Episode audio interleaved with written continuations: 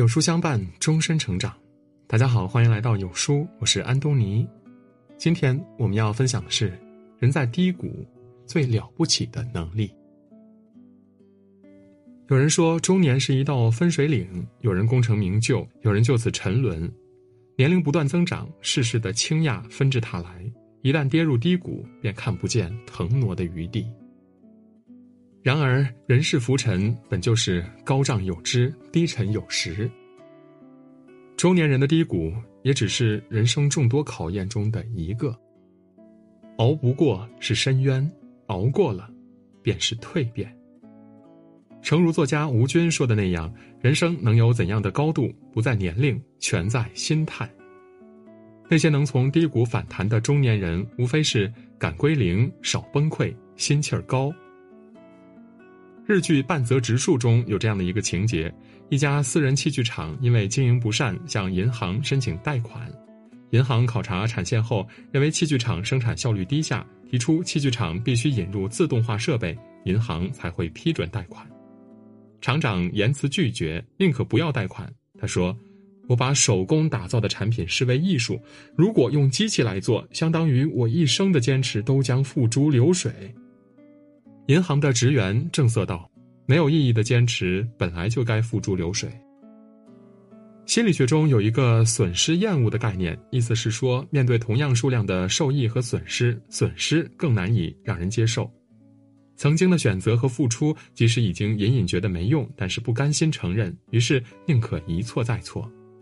越是如此，越容易陷入自我陶醉，最终被不断前进的时代所抛弃。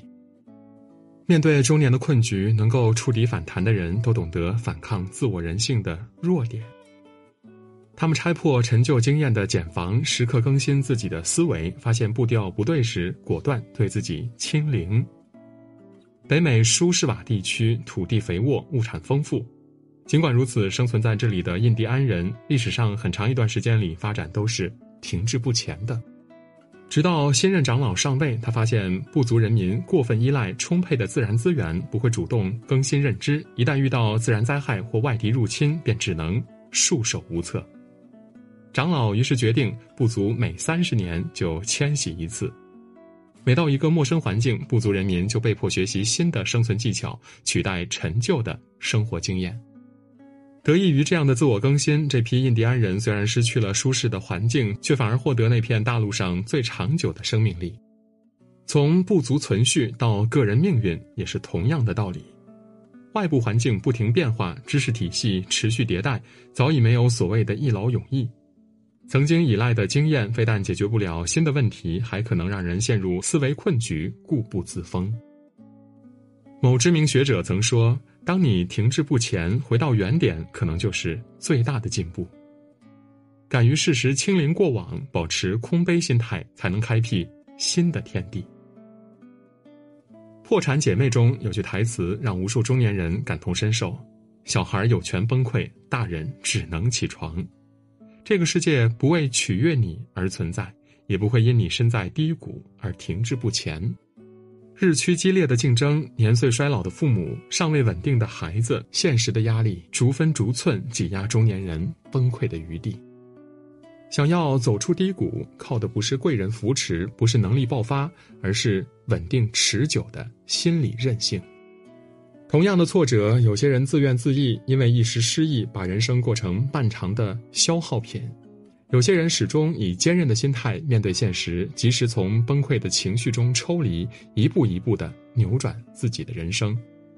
明末史学家谭谦花了二十六年时间，在五十岁那年写就珍贵史书《国阙》。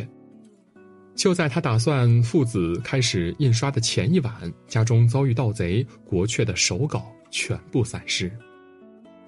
半生心血付诸东流，换作是谁都会心态崩溃。起初，谭谦每日望着案台发呆，几次想到轻生。很快，他调整了心态，因为明白继续这样浑浑噩噩也不可能让手稿失而复得。与其继续消沉，不如接受现实，从头开始编写《国阙》。他重新振作起来，为了收集更多史料，他千里迢迢赶赴北京。他发现自己最初写的内容，在细节方面其实有很多自相矛盾的地方。只有走访重要历史人物的后代，才能进行较为准确的校对。此后四年，谭谦不仅重写四百多万字的《国阙》，还让这部史书拥有更高的含金量。正是凭借这部史书，谭谦从机遇轻生的落魄文人，成为流传百世的史学家。心理学家马斯洛曾说：“心态若改变，态度跟着改变；态度改变，习惯。”跟着改变，习惯改变，性格跟着改变，性格改变，人生就跟着改变。在这世上，即使是再坏的局面，只要心态不崩，永远都有扭转的机会。很多时候，并非生活在步步紧逼，是我们夸大了挫折的程度，并因此变得一蹶不振。但其实，人生就像一口圆底的锅。当你处于最低点的时候，只要能够重新振作，无论朝哪个方向走的都是上坡。曾在某网络平台看到一个热门讨论：如何毁掉一个三十五岁的员工？一条回答获赞无数，相信所谓的中年危机。很多人眼中，人到中年，成长到达瓶颈，如果没有作为，很难再有突破，转而承受末位淘汰的风险。事实上，慕尼黑大学做过一个实验，研究人员对四千二百九十四名职业象棋选手进行分析，发现和二十多岁的年轻人相比，三十五岁的人在大脑认知水平方面其实更具优势。这种认知能力直到四十五岁之后才开始缓慢衰退，衰退的程度对多数脑力活动的影响几乎可以忽略不计。年轻人有旺盛的精力，中年人却有着年轻人羡慕不来的经验与见识。每个年龄段都有各自的困扰和优势，中年危机不是停滞不前的理由。最可怕的不是到了中年还一事无成，而是觉得自己到了中年这辈子便只能如此。想到著名投资人克里斯·加德纳的经历，三十七岁那年，克里斯因投资骨密度扫描仪而破产。一夜之间，妻子离他而去，房东赶他出门，好几个晚上，克里斯不得不抱着儿子在地铁的厕所里度过，早上又要考虑一天的伙食如何解决。但他从不觉得自己的人生理应如此。有一次，他在停车场看到一个开着法拉利的男人在找车位，克里斯立刻上前说道：“我可以把我的车位让给你，但请回答我一个问题：你是做什么工作的？”得知对方是股票交易师，而且光是月薪就比自己失业前的年薪高一倍，克里斯内心觉得自己也能如此。他无视周围人的嘲笑，每天自学相关知识，还在没有工资的情况下参与 Horton 公司为期一个月的实习，最终他成为唯一被录用的实习生。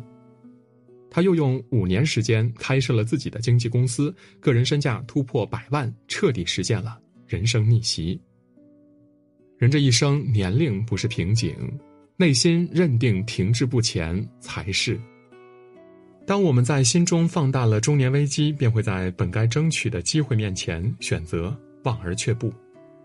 殊不知，心气高的人生最差的结局，也无非失之东隅，收之桑榆。行至中年，不给自己设限，是每个成年人应有的修养。世上没有突破不了的障碍，那些看似无法逾越的坎儿，最终都会成为你从低谷重返巅峰的一级级台阶。演员陈道明曾说：“我很反感‘中年等同认命’的说法。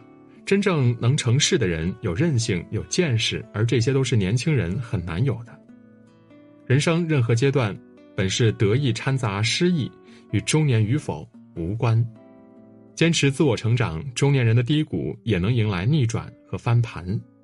敢于清零、删繁就简、轻装上阵，打磨韧性，管理好自己的情绪，忠于初心，不用年龄被人生设限。点个再看吧，愿你归来半生仍有自己的星辰大海。